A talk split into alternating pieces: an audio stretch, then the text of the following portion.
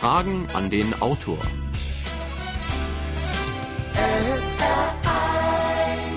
Heute Werner Nachtigall zu seinem Buch Vorbild Natur, Untertitel Bionik, Design für funktionelles Gestalten.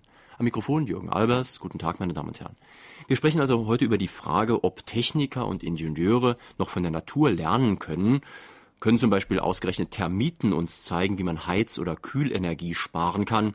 Kann die Verpackungsindustrie etwas bei Pflanzensamen abgucken? Bringen uns Hornissen bei, Sonnenenergie zu nutzen?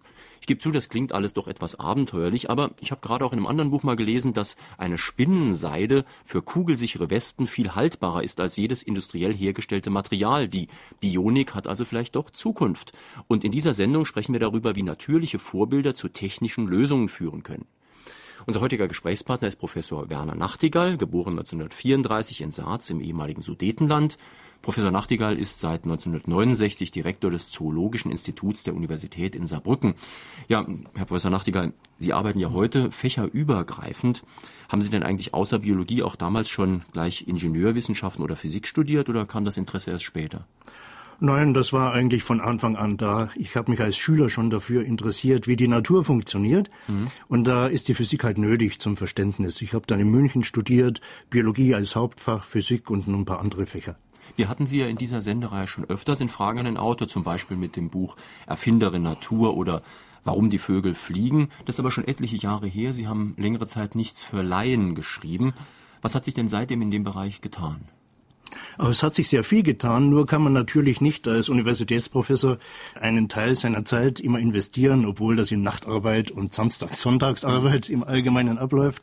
Aber es kostet doch viel Zeit, allgemeinverständliche Bücher zu schreiben. Man muss ja auch Originalarbeiten schreiben und Anträge vorbereiten. Das geht so alles ineinander über. Und nachdem ich eine Reihe solcher Bücher geschrieben habe, weil ich eigentlich immer schon der Meinung war, man müsste auch dem allgemeinen Publikum mal so sagen, was an den Hochschulen passiert, habe ich mich dann doch entschlossen, mehr Originalarbeiten zu schreiben, Dinge dieser Art zu machen. Deshalb kam diese Pause. Nun würde man ja vielleicht erwarten, dass heute Computersimulationen so viele Experimente ersetzen können, dass eigentlich die Technik doch der Natur weit überlegen ist. Können Sie vielleicht doch mal ein paar Beispiele sagen, wo in den letzten Jahren die Technik noch gelernt hat von der Natur, zum Beispiel vielleicht beim Flugzeugbau? Ja, das mit dem Computer ist so eine Sache. Der Computer, der hilft Ihnen zwar bei der Arbeit, aber der macht ja nur genau das, was Sie ihm sagen. Nicht? Der kann dann zwar eigenständig zum Beispiel Statistik machen oder Dinge dieser Art, aber Sie müssen ihm schon genau die Idee erstmal eingeben, die er bearbeiten soll. Die gibt er Ihnen ja nicht, die müssen Sie dem Computer sagen. Und da ist das Naturstudium natürlich unersetzlich. Wenn man Ideen bekommt von der Natur, kann man dann natürlich rechnerisch weiterkommen. Mhm. Und ein Beispiel wäre zum Beispiel die Haifischhaut, wo ich nicht erwartet hätte, dass die dem Airbus nützen könnte. Ja, das ist sehr bekannt geworden, das Beispiel, das auf den Kollegen Bechert in Berlin zurückgeht und auf den Kollegen Reif, der Biologe ist. Der Bechert ist Ingenieur, nicht? Mhm. Und der Reif ist Biologe, der sitzt in Tübingen in der Paläontologie.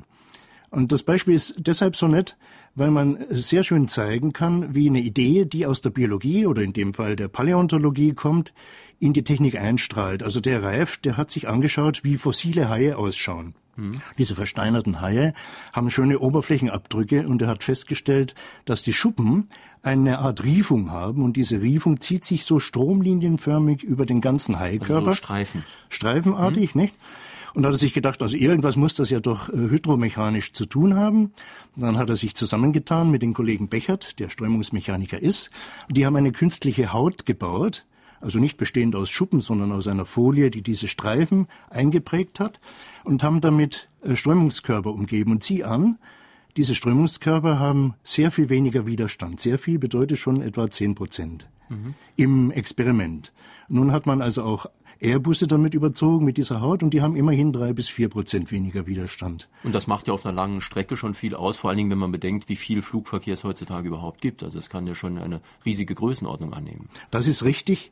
Man muss äh, sehen, wenn Sie die ganze Weltflotte hernehmen, diese vielen Flugzeuge, die so unablässig in der Luft sind, was die an Treibstoff verbrauchen, das ist gigantisch und auch ökologisch sehr relevant.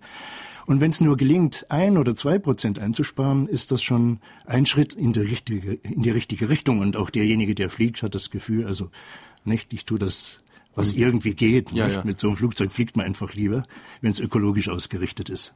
Vielleicht ein anderes Beispiel, es ist ja im Wetterbericht schon ein bisschen Schnee angekündigt worden und jetzt könnten ja Leute auf die Idee kommen, Langlauf zu fahren. Und ich habe Ihrem Buch entnommen, dass Langlaufskier verbessert werden konnten durch das Studium einer Schlangenhaut.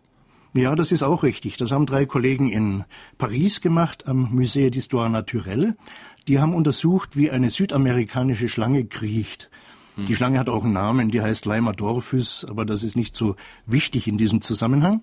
Die haben festgestellt, dass die Bauchschuppen dieser Schlange eine ganz spezifische äh, Prägung haben, so eine Art eingeprägtes Muster. Und das Muster ist so gerichtet, dass die Schlange beim Vorwärtsrutschen keinen sonderlichen Widerstand macht.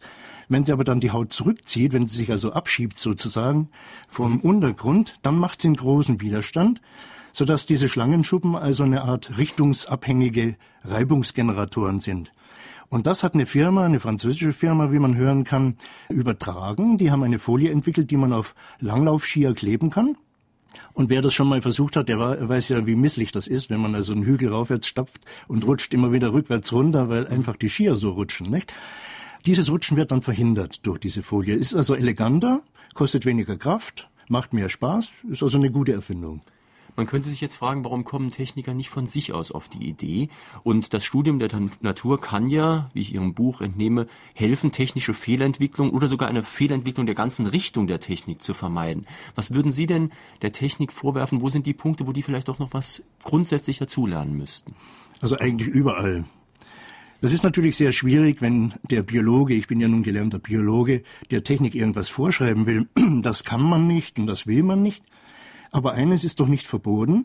Die Natur, die diese unendlich lange Evolutionszeit hat und die in Strukturen, in Funktionen, in Verfahrensweisen so außerordentlich viele Dinge entwickelt hat, die zum Teil ungewöhnlich gute Wirkungsgrade haben.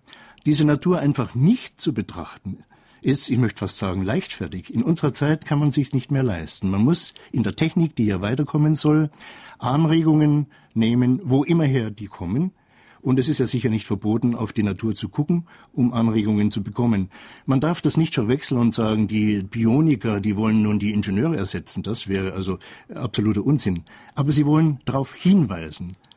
Meine Damen und Herren, wir sprechen heute mit Professor Werner Nachtigall zu seinem Buch Vorbild Natur, ein Buch aus dem Springer Verlag für 39 Mark 80. Sie können hier anrufen und Fragen stellen unter Saarbrücken 0681, dann 602 3456. Hören wir den ersten Anruf. Die Erzeugung von Licht bei Glühwürmchen geschieht mit einem Wirkungsgrad von fast 100 Prozent. Lässt sich diese Art der Lichterzeugung auch auf die Technik übertragen? Das lässt sich machen, aber das ist erst in der Entwicklung. Der Wirkungsgrad ist zwar sehr hoch, wie Sie sagen, der ist so etwa 98 Prozent. Der reine Umsetzungswirkungsgrad vom chemischen Vorgang in die Aussendung von Lichtquanten, aber die Lichtintensitäten sind relativ klein. Also was man bräuchte, sind dann große Flächenleuchten. Das ist in der Untersuchung im Moment. Und ich würde schätzen, es dauert etwa fünf Jahre. Dann kann man vielleicht von der technischen Anwendung sprechen. Kommen wir vielleicht noch zu einem Beispiel, das hier in der Region besonders interessant ist. Wir sind ja das Land der Häuslebauer im Saarland und gerade was Bauten betrifft, da haben Sie einige Untersuchungen gemacht und haben festgestellt, dass wir da vielleicht von Termiten oder auch von Präriehunden einiges lernen könnten. Ja, die grundlegenden Untersuchungen dazu stammen gar nicht von uns, sondern die haben wir nur kombiniert und weiterentwickelt, was ja auch nötig ist und möglich sein muss. Da hat ein Kollege, der Herr Tributsch in Berlin, mal festgestellt, wie der Eisbär mit seinem weißen Fell Sonnenstrahlen auffangt. Das macht er ganz raffiniert, darüber könnte man lang reden. Äh, in Kürze, der Eisbär ist eigentlich schwarz, wenn Sie den rasieren, kommt eine dunkle Haut zum Vorschein.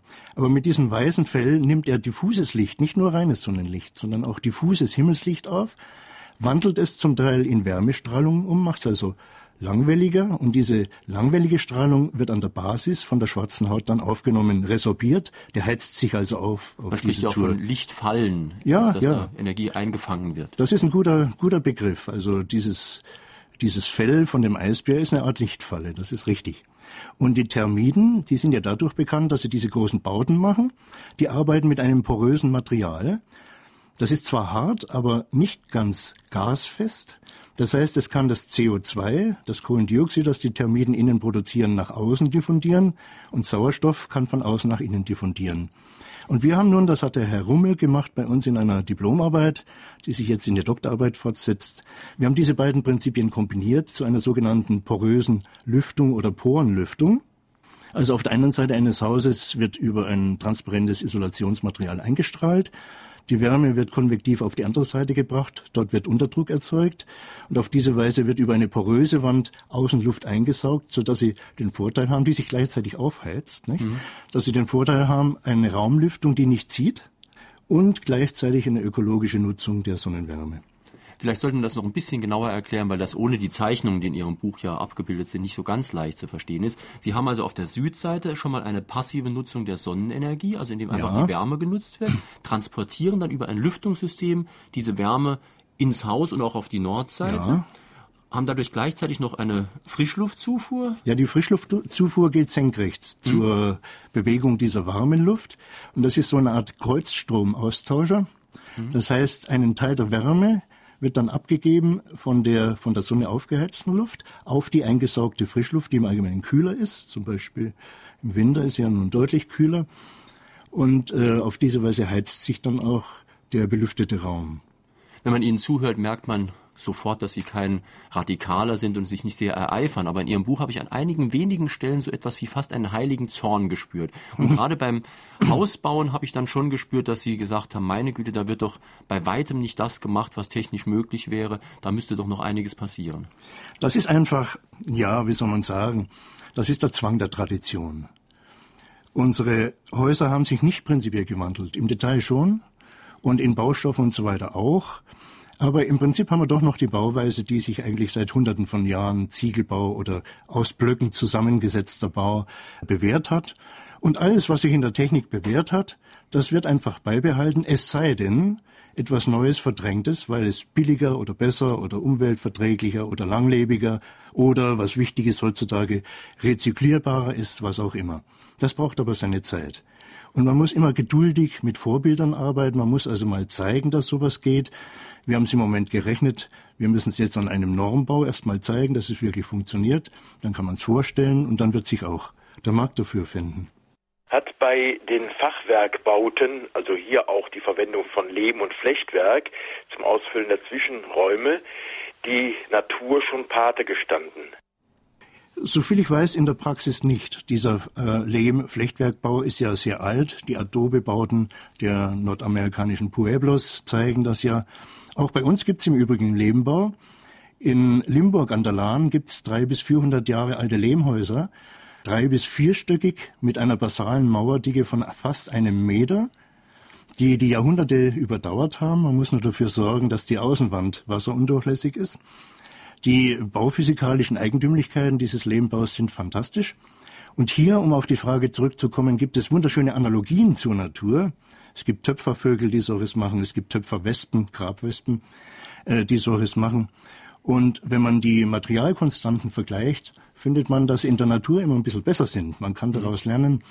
Aber ich wüsste kein Beispiel, dass das Studium der Natur nun Lehmbauten direkt angeregt hat. Wissen Sie, das hat hinterher, so a posteriori, dann so eine Übereinstimmung gegeben. Man kann sagen, es ist eine Analogie zwischen Natur und Technik.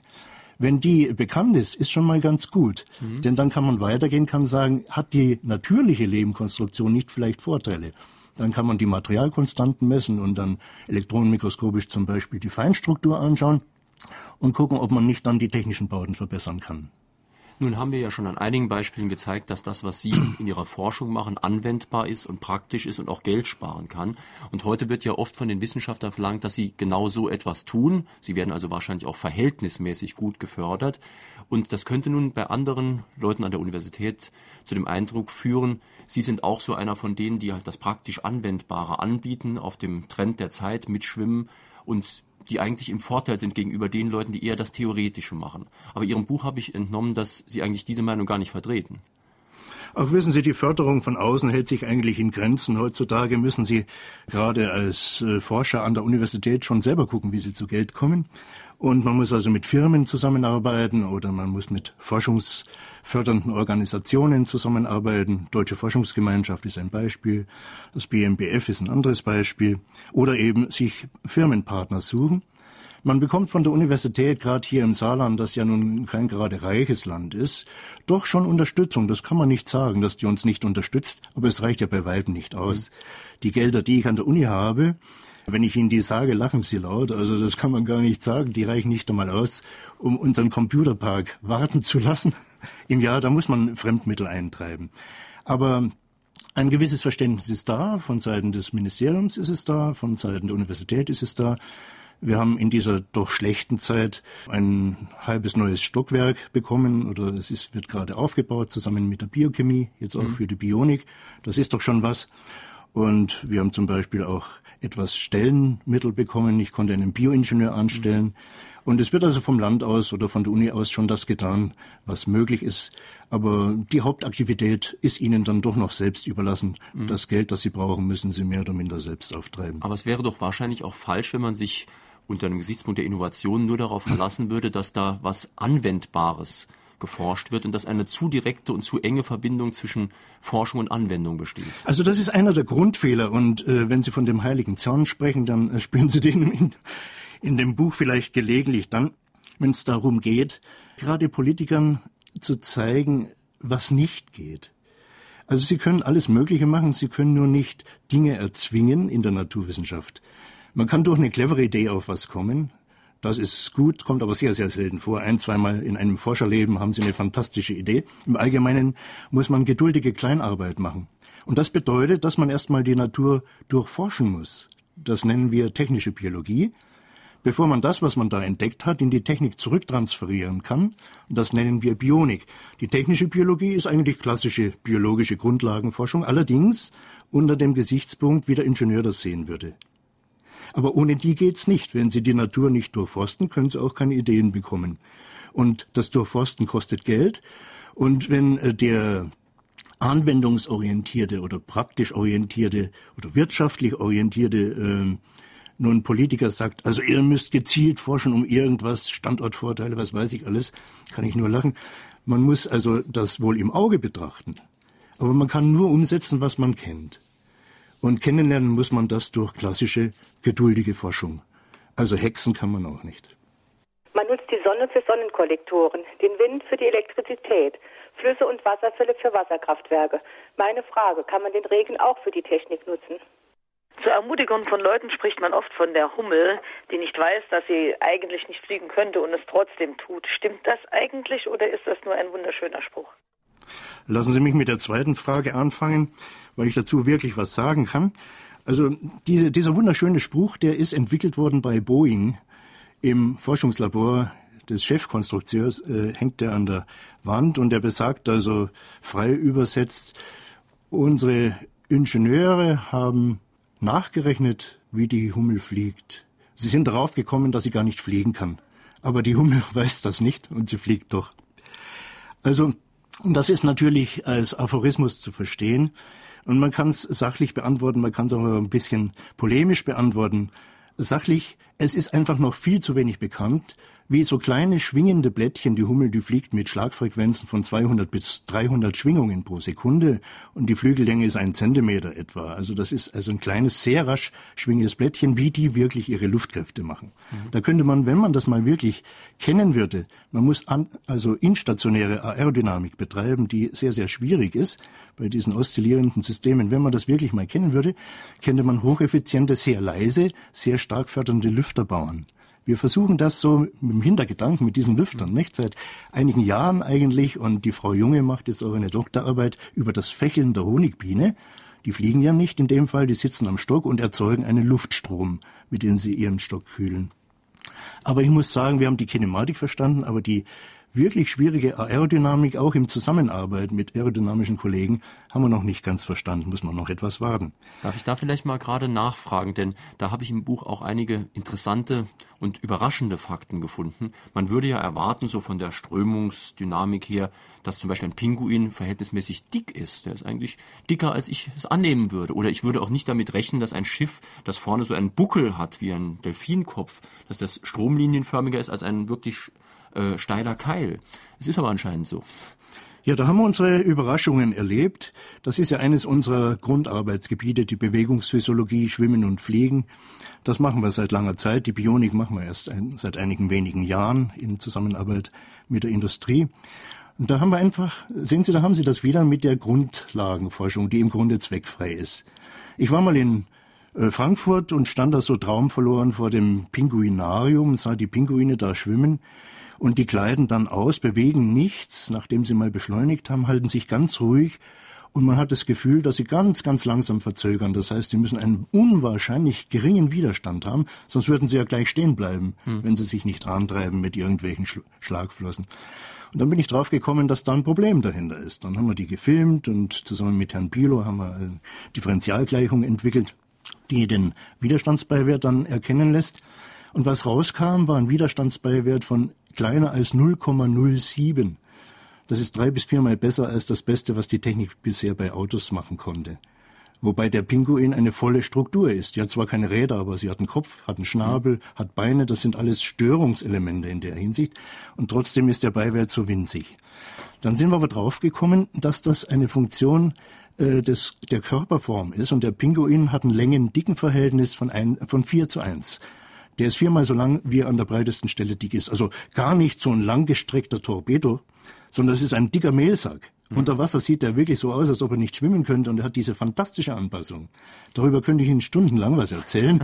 es ist ein Formeffekt, es ist ein Oberflächeneffekt und wir versuchen jetzt in Zusammenarbeit mit einer Automobilfirma einen äh, Rumpf, einen Fahrzeugrumpf zu finden, der diese Tricks mit impliziert. Aber eines habe ich noch vergessen, ja, die, Geschichte Regen. mit dem Regen, nicht? Ja. Das kann ich aber kurz beantworten, ich weiß es nicht. Mhm. Dann kommen wir vielleicht noch auf ein anderes Beispiel, was mich auch verblüfft hat. Jeder Laie würde annehmen, wenn eine Oberfläche schön glatt ist, dann bleibt kein Schmutz dran hängen und wenn sie rau ist, dann wird sie sehr schnell dreckig.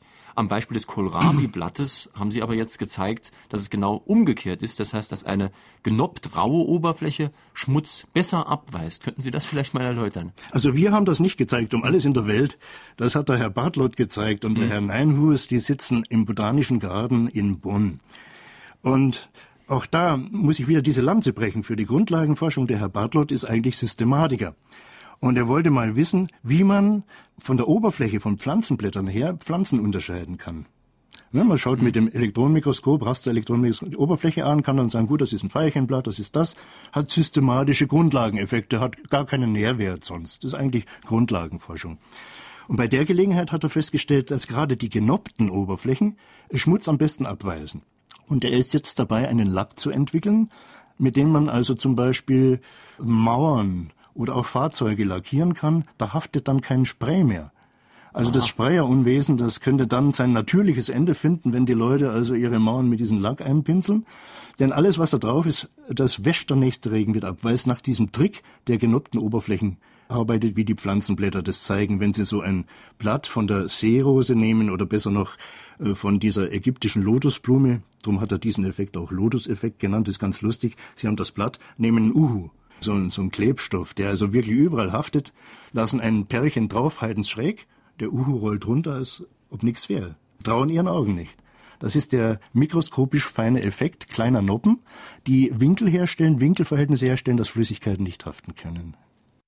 Das Spiel mit dem Erbgut der DNS nimmt äh, immer neue Formen an. Es gibt ja schon Möglichkeiten in diesem Bereich, wie zum Beispiel das Klonen nie Angst machen. Meine Frage? Gibt es bei der Genforschung auch Vorgänge, die sich positiv im Bereich der Technik auswirken? Also ich bin ja kein äh, Genforscher, bin auch kein Mikrobiologe. Es wird oft die Biotechnik und die technische Biologie verwechselt. Also Biotechnik, Bakterienzucht, Genforschung, Dinge dieser Art. Davon verstehe ich nicht sehr viel, eigentlich nur das, was jeder normale Biologe, ohne Fachmann zu sein, auch versteht. Aber ich habe als Biologe natürlich eine gewisse Meinung dazu. Also die Frage kann ich direkt nicht beantworten. Die Frage lautete ja, hat, kann es auch positive technische Effekte? Das müssen die Fachleute sagen. Aber ich kann ein Wort dazu sagen, äh, wie man als Biologe zur Gentechnik steht.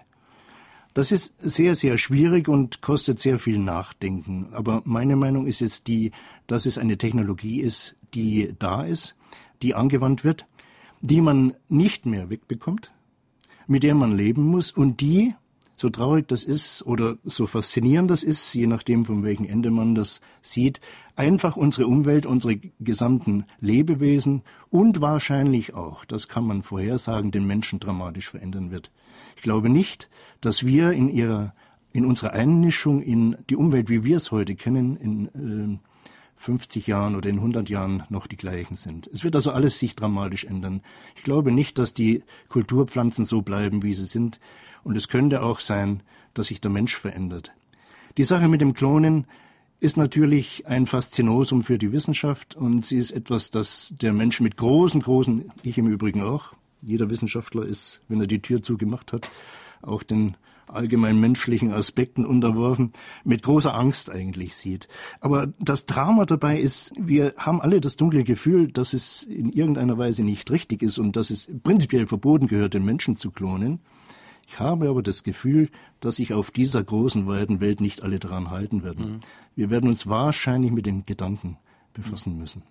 Sie haben in Ihrem Buch Konstruktionsprinzipien der Natur auch genannt und eines der Prinzipien ist die Vernetzung. Sie haben an einigen Beispielen mal gezeigt, dass schon bei einem ganz normalen Waldrand zum Beispiel so viele Kreuz- und Querverbindungen sind, dass man eigentlich das gar nicht mehr genau durchschauen kann. Ich frage das deshalb, weil das auf die Gentechnik ja auch zutrifft. Da wird an irgendeinem bestimmten Punkt eingegriffen in einen ganz, ganz, ganz komplizierten Zusammenhang und da kann doch eigentlich schon theoretisch kein Mensch sagen, ob das nicht ganz schlimme Schäden anrichten kann. Das kann man Ihnen absolut, kann man Ihnen absolut recht geben. Das kann kein Mensch sagen. Und wenn heute gesagt wird, die Gentechnologie ist ungefährlich, dann ist dieser Schluss genauso äh, unzulässig, wie wenn gesagt wird, die Gentechnologie ist gefährlich. Überlegen Sie mal, wie lange wir das machen. In der gesamten Forschungsgeschichte oder in der gesamten Menschheitsgeschichte hat man Haustiere immer schon züchterisch verändert. Aber seit wann macht man denn diese direkte Chromosom- oder Gen zu diesen direkten Genzugriff, das ist ja eine ganz, ganz kurze Zeit. Und was daraus wird, um es ganz ehrlich zu sagen, kann man als Biologe, muss man direkt offen lassen.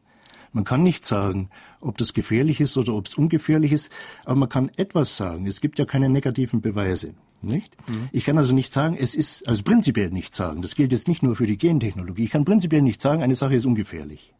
Ich kann sagen, eine Sache ist gefährlich, wenn ich nachweise, dass sie das ist. Wenn ich aber finde, dass sie nicht gefährlich ist, kann ich daraus nicht den Umkehrschluss machen, sie ist ungefährlich. Und das ist eine erkenntnistheoretische Schwierigkeit.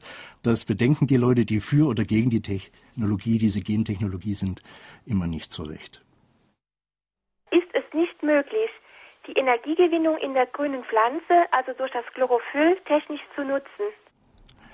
Das ist sicher möglich und das ist eigentlich die Grund, Herausforderung unserer Zeit, würde ich fast sagen. Es wird an mehreren Stellen darüber gearbeitet, zum Beispiel bei Wörle in Bremen, die diese grünen Zellen machen. Und in der Schweiz wird auch darüber gearbeitet bei Kretzel in Lausanne. Und auch hier bei uns an der Universität des Saarlands, des Saarlands in der organischen Chemie bei meinem Kollegen Dürr. Er hat sich viel damit befasst. Das Problem dabei ist nicht die globale Übertragung sozusagen, die beruht ja darauf, dass es lichtabsorbierende Substanzen gibt, die Elektronen transferieren und dass sich letztendlich Elektronen auf Sauerstoff übertragen werden, sodass Wasserstoff und Sauerstoff sich dann zu Wasser zusammentun. Also im Grunde ist es eine Wasserstofftechnologie. Und das Problem ist nicht, äh, den großen Fluss nachzuahmen, sondern die Probleme stecken im Detail. Zum Beispiel im Chlorophyll. Das Chlorophyll ist ein nicht alterungsbeständiges Material, das in der Lage ist, nun Sonnenstrahlen Quanten aufzunehmen und die dann so weiterzugeben, dass mit den Quanten was anzufangen ist im grünen Blatt. Aber das ist nicht alterungsbeständig. Man kann also keine künstlichen grünen Blätter machen mit dem Vorbild des Chlorophylls, sondern man muss dann Folgendes machen, man muss abstrakter machen. Man abstrahiert also, was macht das Chlorophyll? Da muss man einen harten Schnitt machen und Bionik bedeutet ja gerade nicht Nachahmung, sondern Ideenübernahme eigenständig technologisch. Nach dem harten Schnitt muss man in die Technik gehen und sagen, verehrter organischer Chemiker, wo gibt es Substanzen, die sowas ähnliches können wie Chlorophyll, die aber länger leben, die zum Beispiel pH-unabhängig sind und Dinge dieser Art. Also man darf das nicht zu eng sehen und ich warne immer davor vor der sklavischen Übertragung. Deshalb mag ich auch den Begriff der Biomimese nicht. Biomimese heißt ja Naturnachahmung und wir wollen die Natur ja gerade nicht nachahmen, sondern wir wollen Ideen bekommen, aber die müssen dann technologisch eigenständig weiterverfolgt werden. Und um das kurz abzuschließen, es ist eine die Frage ist sehr, sehr wichtig und diese künstliche Photosynthese, aber dann in technologischer Eigenständigkeit, ist eine der größten Herausforderungen, deren wir zurzeit ausgesetzt sind. Und man kann sagen, wenn das mal gelöst ist, wenn man eine Foto, also sagen wir mal eine von der Sonnenenergie energetisch äh, gespeiste Wasserstofftechnologie entwickelt hat, dann ist unser Energieproblem zu lösen. Wenn nicht, fürchte ich, kommen wir in große Dilemmen. Sie beschreiben ja bei Ihren Konstruktionsprinzipien der Natur, zehn haben Sie genannt, als fünftes gleich das Energiesparen, das eines der wichtigsten in der Natur ist, wo Sie auch extra dazu sagen, man möchte es der Technik ins Stammbuch schreiben. Und Sie bringen dann auch eben die Nutzung der Sonnenenergie. Und da passiert ja doch eben noch zu wenig. Und wie ich auch nachgelesen habe, ist auch die Effektivität der Sonnenenergienutzung in der Natur immer noch besser als die bei unseren normalen Solarzellen. Also das kann man so, glaube ich, nicht direkt sagen. Es kommt immer darauf an, welche Wirkungsgrade Sie vergleichen. Mhm.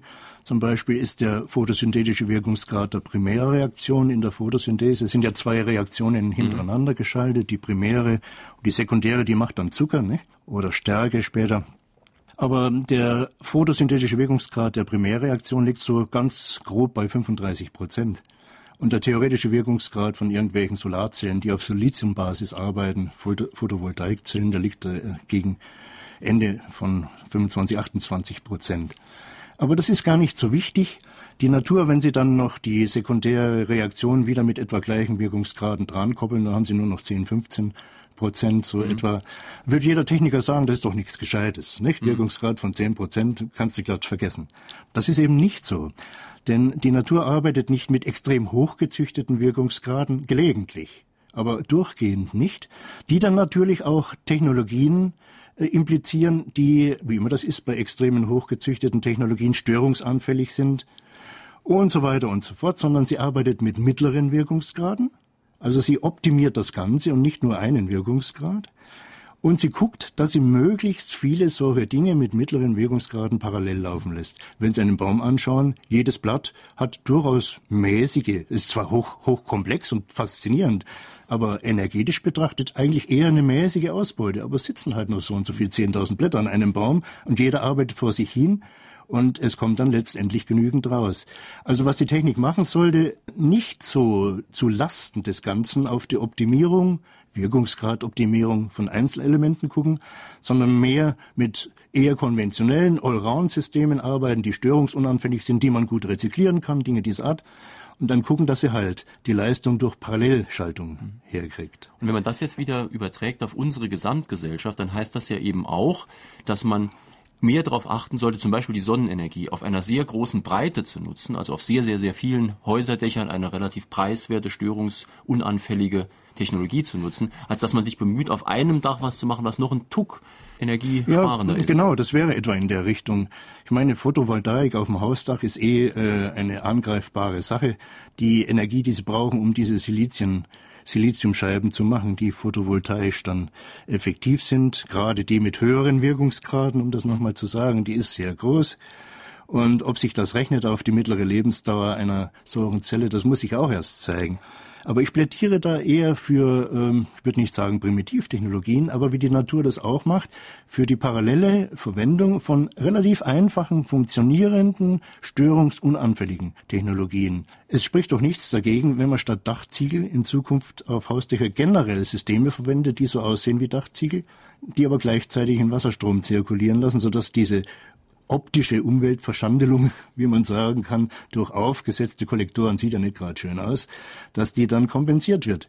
Dann würde das Dach also seine klassischen Funktionen haben, gleichzeitig noch auf billige und unaufwendige Weise Warmwasser liefern. An solche Dinge denke ich. Wie weit können sich Universitäten durch Patente finanzieren? Gibt es aus Sicht der Bionik eine Empfehlung für ein aktives Heizsystem und kann der Autor Möglichkeiten zeigen zur Energiespeicherung? Also was die Patente anbelangt, ist es so, dass bisher die Universitäten eigentlich wenig Patente genommen haben. Im Allgemeinen haben das die technischen Hochschulen oder technischen Universitäten oder Fachhochschulen gemacht, weil die Universitäten immer sagten, ach Gott, wir sind ja eigentlich mehr für die Grundlagenforschung da. Die Anwendung sollen andere Leute machen. Heutzutage verlangt die Politik von den Universitäten, dass sie sich zum Teil selbst finanzieren und damit auch anwendungsorientierte Forschung machen. Und heutzutage bietet die Universität auch Vermittlungsstellen, äh, Technologiekontaktzentren und dieser Art, die also einem Forscher, der eine Idee hat und nicht so sicher ist, weil er da nicht geübt ist in dieser Denkweise, ob das patentrechtlich schützbar ist, die dem dann Hilfestellung bietet. Wir haben jetzt zum Beispiel ein bionisches Patent gemacht, das hat Herr Möll gemacht bei uns, der ähm, sich lange Zeit befasst hat mit der Art und Weise, wie Heuschrecken sich bewegen. Die Beine bewegen, die Flügel bewegen, wie die Muskeln angesteuert werden und so weiter. Das ist auch wieder solche Grundlagenforschung. Mhm. Der hat jetzt einen äh, sogenannten weichen Roboterarm konstruiert nach dem Schaltschemata, wie die Heuschrecken das machen. Dieser weiche Roboterarm ist also patentrechtlich noch nicht geschützt, das Patent ist aber beantragt. Und ähm, der hat gewisse Vorteile, zum Beispiel den Vorteil, dass er nicht so hart gesteuert ist wie klassisch. Ein Roboterarm, wenn Sie dran stoßen, bleibt da stehen und wirft Sie nicht wie ein Industrieroboter um.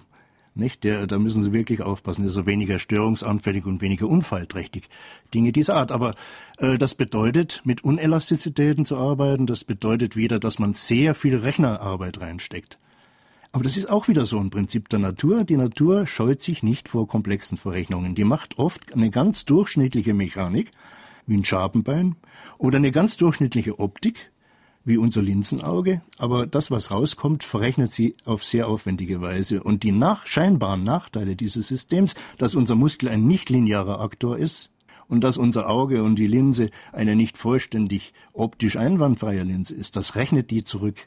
Sie rechnet diese Fehler raus. Das hat man bisher nicht gemacht, weil die Rechnerkapazitäten nicht da waren.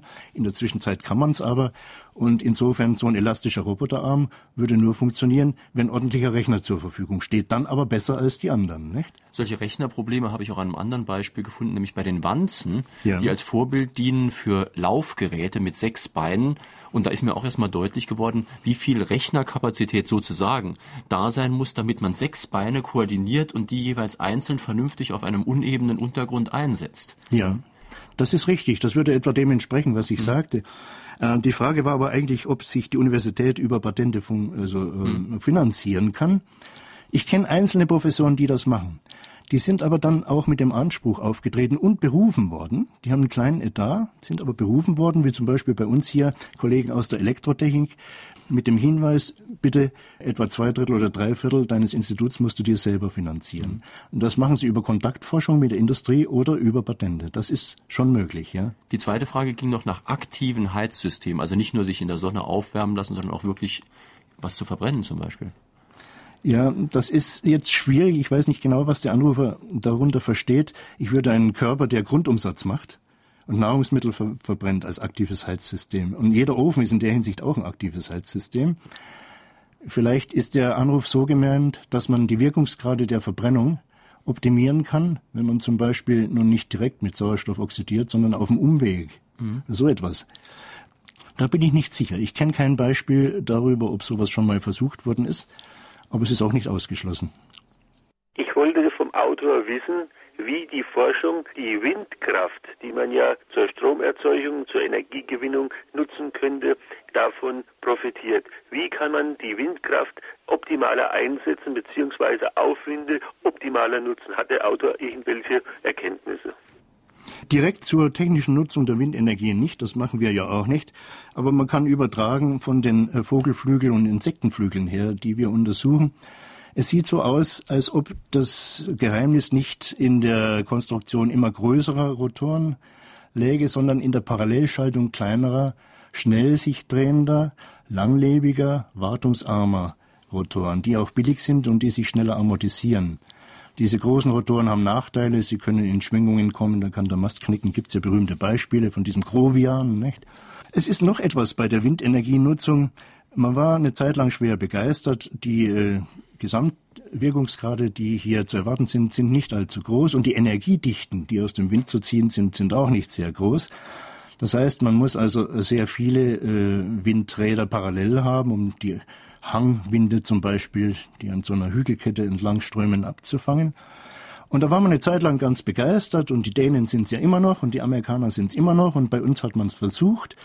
Und wenn Sie nach Lanzarote kommen, dann sehen Sie einen Hügel mit diesen weiß schimmernden Windrädern abgesteckt. Das sieht einmal ganz gut aus, aber bei jedem Hügel sieht es nicht gut aus und ob es in unsere Kulturlandschaft passt, ist die Frage, ob nicht die Nachteile einer optischen Beeinträchtigung der Landschaft die Vorteile der Windenergienutzung an jeder beliebigen Stelle kompensieren, da bin ich mir nicht ganz sicher. Es gibt allerdings auch Stellen, wie zum Beispiel Küstenlinien oder Inseln, die man ja optimal oder Höhenkämme nutzen könnte. Dann immer in Clustern, da sehen sie ganz gut aus. Aber nicht ein Windrad hier und ein Windrad da mhm. und dann ein paar Watt Leistung rausziehen. Aber man könnte, wenn man schon mit diesen kleinen, äh, schnell sich drehenden Rotoren arbeitet und damit zum Beispiel ganze Küstenlinien absteckt, könnte man von der Natur einiges lernen über optimale Profile. Das haben wir beim Star gemacht. So ein Star, der kann in einem Windkanal gleiten. Und man kann ihn dann analysieren, wie die Flügelprofile ausschauen. Und die gleiten mit Reynolds-Zahlen, die etwa diesen Lüftern, technischen Lüftern im kleineren Maßstab äh, etwa nahe kommen. Die Profile sind höchst eigenartig. Da sind Stufen und Kanten drin, also sieht völlig anders aus, als man so erwarten müsste, aber die aerodynamische Effizienz ist außerordentlich groß. Und auch daran arbeiten wir, ob man nicht einen Lüfter konstruieren kann, der mit diesen starren Profilen effektiver arbeitet und weniger Lärm erzeugt. Ist genau. auch so ein Problem, mhm. nicht? Umweltverschandelung durch Lärm, durch optische Beeinträchtigung sind Dinge, die man ernst nehmen muss. Wir sollten vielleicht doch noch einige der verblüffenden Beispiele aus Ihrem Buch ansprechen. Was mich also völlig überrascht hat, war zum Beispiel, dass das Auge eines Flusskrebses für die Röntgenastronomie wichtige Erkenntnisse liefern konnte. Können Sie das vielleicht mal ein bisschen erläutern? Ja, das hat der Herr Vogt gemacht. Früher Tübingen und Stuttgart, heute sitzt er in Freiburg, hat gerade, ach, das muss ich doch erzählen, das schönste und größte zoologische Institut äh, Europas fertig gebaut. Bauvolumen, dann kann das Saarland also nur leise weinen, 80 Millionen Mark. Mhm. Nicht? Der ist auch, auch ein großer Architekt, der macht das gut und gerne. Also der Herr Vogt, als er noch in Tübingen war, hat Krebse untersucht. Und diese Krebse haben wie die Insekten ja sogenannte Facettenaugen. Nur sind diese Facetten nicht wie die Bienenwaben so sechseckig oder wie bei einer Fliege, sondern sie sind quadratisch. Und sie arbeiten auch nicht nach einem Linsenprinzip, sondern nach einem Spiegelprinzip. Und die Spiegel kann man rechnerisch darstellen als virtuelle Spiegel. Das ist schwer zu schildern, gerade ohne Zeichnung. Es ist so, dass sich die Lichtstrahlen dann sozusagen überlappen und mehrfach ausnutzbar sind. Das heißt, das Auge hat zwei Vorteile. Auf der einen Seite ist es ungemein lichtstark. Sehr viel lichtstärker als alles andere, was die Natur da so gebaut hat.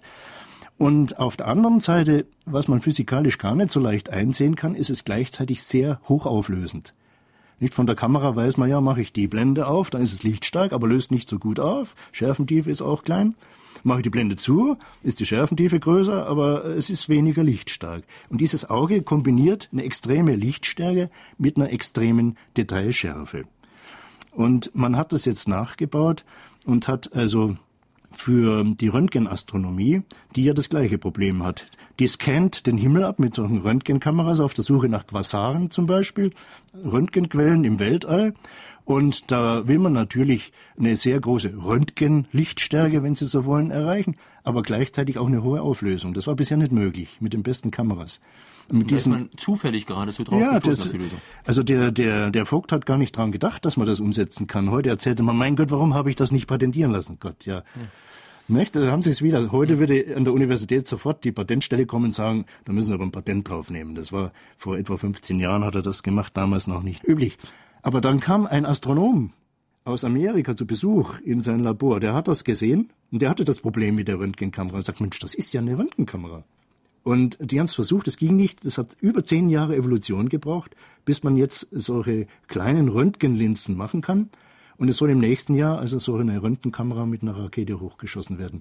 Typischer Fall dafür, wie Grundlagenforschung an irgendeinem Ende zu irgendeiner Zeit zum Tragen kommt, an das oder an die man überhaupt nicht denkt am Anfang der Autor eine unterschiedliche Gewichtung der Anwendungsbereiche Mechanik, Bewegung, Sensorik, Medizin, Werkstoffentwicklung, Optimierung der Energieausbeute oder ist die Natur als Lehrmeisterin in allen gleichbedeutend und folgenreich?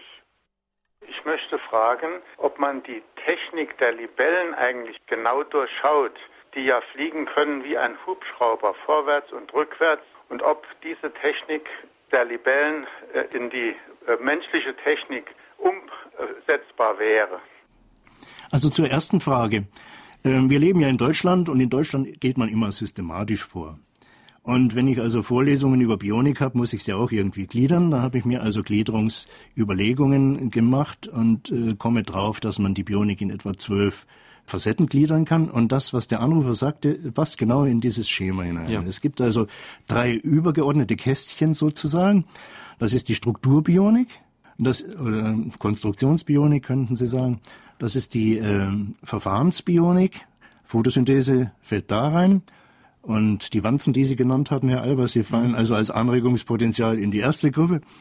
Und die dritte, das wäre die Evolutionsbionik, die der Rechenberg in Berlin macht, der Schwefel in Dortmund und der Matek in Karlsruhe, die also versucht, evolutionsstrategisch Systeme zu optimieren. Im Übrigen mit sehr großem Erfolg in der Zwischenzeit. Es gibt kein Flugzeug mehr, das äh, auf dem Reißbrett zunächst einmal getestet wird, das nicht evolutionsbionisch aufbereitet wird.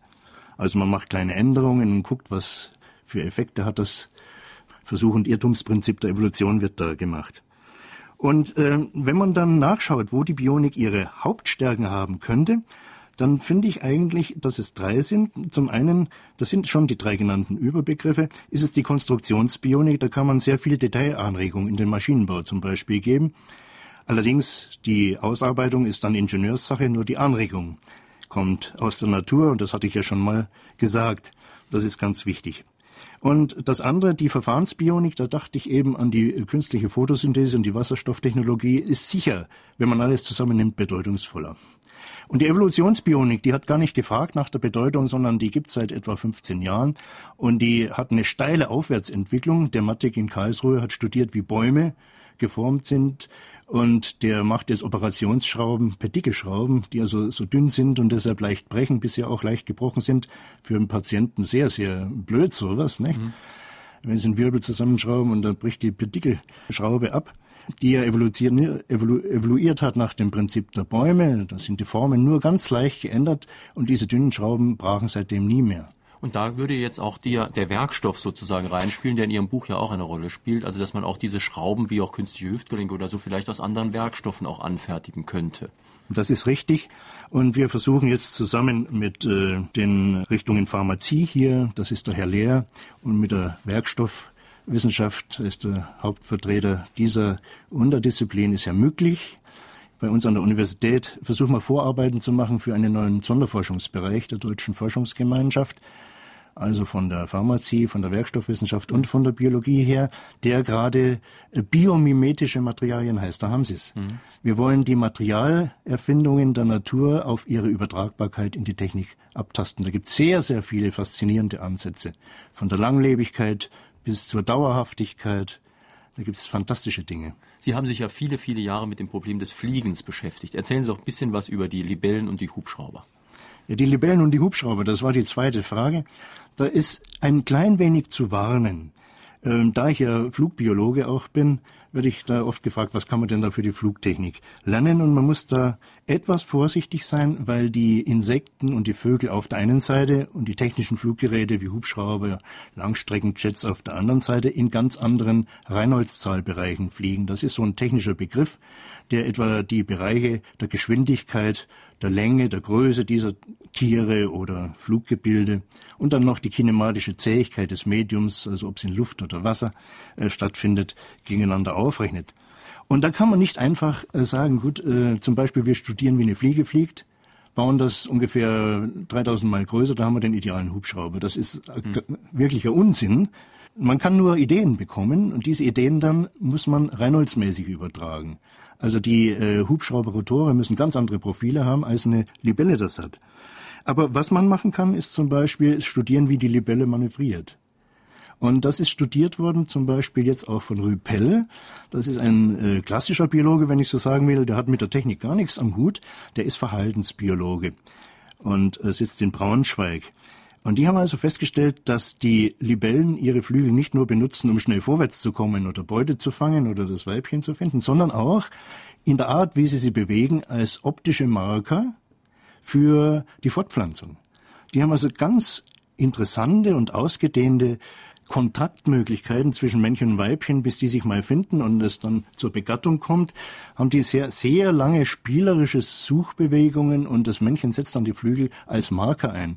Und die Flugbewegung ist dann auf diese Markierungsbewegung abgesetzt. Und das ist ganz interessant, weil die Art und Weise, wie die Flügel markieren oder präsentiert werden sollen mit ihren Flügelmalen, dem Weibchen, ja wieder andere Aerodynamik verlangt. Und die Libellen können offensichtlich beides. Weiß man erst seit kurzer Zeit, dass ihr der Flugstil, dieser gauklerische und reißerische und Loopings und Rückenflug und was die alles machen, nicht so einfach äh, strömungsmechanisch nötig ist, sondern der wird einfach gemacht, damit man die Weibchen anlocken kann. Ne? Ist auch interessant. Auch interessant. Meine ist ja das Wichtigste überhaupt, was mhm. es gibt, nicht? Weibchen anlocken ist in der Biologie das Wichtigste. Also so alles, was nicht zur Fortpflanzung führt, ist völlig uninteressant in der Biologie, nicht? Meine Damen und Herren, wir haben auch heute wieder drei Leute äh, erlost, die demnächst vom Verlag ein Buch von Professor Werner Nachtigall zugeschickt bekommen. Vorbild Natur aus dem Springer Verlag, Preis im Geschäft 39,80 Mark. Heute sind das Achim Schreiner aus St. Ingbert, Christine Mottes aus Weißkirchen und Reinhold Kempf aus Gersheim. Hören wir noch einen Anruf. Gibt es schon eine technische Ausnutzung aerodynamischer Modelle aus der Natur? Haben wir eigentlich ja, schon beantwortet. Darüber haben wir viel gesprochen. Hm? Nicht eigentlich nur nicht so detailliert, wie die Anruferin das vielleicht sich wünscht. Das Problem ist, äh, wie gesagt, die Fragestellung muss mit, muss mit der Grundlagenforschung harmonieren. Und ich kann Ihnen ein Beispiel sagen, das Herr Rechenberg untersucht hat. Wir haben, das also technisch äh, benutzt wird. Wir haben lang überlegt, warum wobei, man wiss, äh, wobei wir wissen, dass man warum gar nicht fragen darf in der Naturwissenschaft, nur höchstens inwieweit. Also sagen wir es trotzdem mal, warum die Vögel so aufgefächerte Handschwingen haben. Nicht? Die Flügelenden sind in feine Federchen aufgefächert. Wir haben uns dort und halbe überlegt und gemessen, kamen auf nichts Gescheites und Herr Rechenberg ist draufgekommen, dass diese Auffiederung der Handschwingen den induzierten Widerstand verringert und auf diese Weise also den Vogel, sagen wir es kurz, etwas optimaler fliegen lässt. Und dann hat er Folgendes gemacht. Es sagt einem ja niemand, dass man diese Idee nicht ganz woanders einsetzen kann. Das ist typisch Bionik. Die Anregung kommt, eingesetzt wird sie unter Umständen ganz woanders. Und er hat einen sogenannten Windkonzentrator gebaut. Wenn wir da uns das vorstellen, ich frage jemanden, wir würden Sie einen Windkonzentrator bauen, dann sagt man, nimmt man einen Trichter, nicht? Hm. Richtet man gegen Wind, und aus der Trichterspitze kommt dann ein äh, schneller Windstrom raus. Aber der Wind denkt gar nicht dran, der strömt um den Trichter herum und äh, geht den Weg des geringsten Widerstands im wörtlichsten Sinn und es kommt gar nichts raus. Wenn man also die Windgeschwindigkeit vergrößern will, muss man es anders machen. Und der hat das gemacht mit einem Stator nach der Idee, die die Vögel mit ihren Handschwingen entwickelt haben. Und er hat kleine, schnell laufende Turbinen in die Mitte eines solchen Stators gesetzt. Und jetzt halten Sie sich fest, die ziehen dort aus dem Wind zehnmal Energie, mehr Energie raus als außerhalb dieses Stators. Also hat den Wind in seiner Geschwindigkeit, in seiner Dynamik wirklich konzentriert. Die Idee kam vom Vogel. Und das ist, glaube ich, ein ganz gutes Beispiel, wie Grundlagenforschung also zu technologischen Neuerungen führen kann genau an dem Problem des Fliegens können wir das vielleicht am Schluss auch noch mal ein klein bisschen vertiefen, denn da hat der Mensch war ja immer fasziniert vom Vogelfluch, Leonardo da Vinci, Flugmaschinen, das gab es schon sehr sehr lange, aber am Anfang war wohl wirklich eher die Idee, den Vogel zu kopieren, genau solche Flügel zu bauen und das hat natürlich überhaupt nicht geklappt. Ja, und das und dürfen wir arbeitet man anders. Das dürfen wir heute auch nicht machen. Ich habe ja versucht in dieser Sendung öfters darauf hinzuweisen, dass die Natur faszinierende Anregungen gibt, analoger Art, aber dass sie die Natur nicht eins zu eins kopieren können, würde man das machen, ging die Sache überhaupt gar nicht. Aber die Sache ist eben die, dass es auf die Anregungen ankommt. Erstens muss man es merken. Nicht, wenn man nicht hinschaut und Forschung betreibt, die Welt um uns ist voll von solchen Dingen. Wer eine clevere Idee hat, kann in einem Tag Forschung zum Patent kommen. Mhm. Man kann auch in einem Jahr intensiver Forschung zum Patent kommen. Wir machen eher das Letztere. Aber wer eine wirklich gute Idee hat, ich habe mir neulich mal Binsen angeschaut. Diese Binsen, die haben innen so ein feines Mark, so ein schwammartiges Mark. Und habe damit experimentiert. Ich habe genau 24 Stunden gebraucht. Allerdings wirklich 24 Stunden am Stück. Meine Frau hat mich für verrückt erklärt. Ich habe nicht gegessen, nicht geschlafen, gar nichts. Aber nach diesen 24 Stunden hatte ich eine Idee auf dem Papier. Ja? ja. Die man, also ein, ein ganz leichtes, biegesteifes Material, das extrem leicht ist. Für Fahnenmasten zum Beispiel ah, könnte ja. man das gebrauchen. Fahnenmasten braucht man nicht so, aber denken Sie an diese Masten, mit denen man Lampen aufhängt über die Straßen, ja. nicht? Da könnte man vielleicht mit 15 bis 20 Prozent weniger äh, Material auskommen bei gleicher Steifigkeit. Das ist doch was. Ja, also da sieht man doch die praktische Anwendung von auch Grundlagenforschung und auch von Ideen, die erstmal gar nicht so zielgerichtet laufen. Wir könnten jetzt bestimmt noch einige Stunden hier Beispiele Ihnen erzählen und das ist auch faszinierend, Herrn Professor Nachtigall zuzuhören, aber es geht jetzt auf die 12 Uhr Nachrichten zu. Ich sage Ihnen nochmal den Titel des Buches. Sie können das also kaufen, das ist im Springer Verlag erschienen, 39 Mark 80. Werner Nachtigall, Vorbild Natur, Untertitel Bionik, Design für funktionelles Gestalten. Am kommenden Sonntag haben wir ein Thema, das auch sehr stark in der Diskussion ist. Es gab ja gerade Klagen gegen den Euro und wir haben zu Gast Hans-Lothar Merten. Er hat ein Buch geschrieben, Der Euro, Ratgeber für Ihr Geld. Denn man kann ja sagen, was man will. Es spricht alles dafür, dass der Euro kommt, ob wir das wollen oder nicht. Und wir fragen uns natürlich alle, was wird das jetzt für uns bringen? Das kann natürlich zum Beispiel die Preise von Produkten international leichter vergleichbar machen. Vielleicht sinken sie dadurch. Vielleicht wird aber auch unter der Preisumstellung eine versteckte Preiserhöhung untergebracht. Außerdem gibt es natürlich auch einige Branchen, die sich eine goldene Nase verdienen. Da müssen ja Kassen umgestellt werden, Automaten, Software, Informationen müssen alles neu entworfen werden. Am kommenden Sonntag also Fragen an den Autor mit Hans-Lothar Merten, der Euro, der Ratgeber für Ihr Geld. Schönen Sonntag wünscht jetzt noch Jürgen Albers.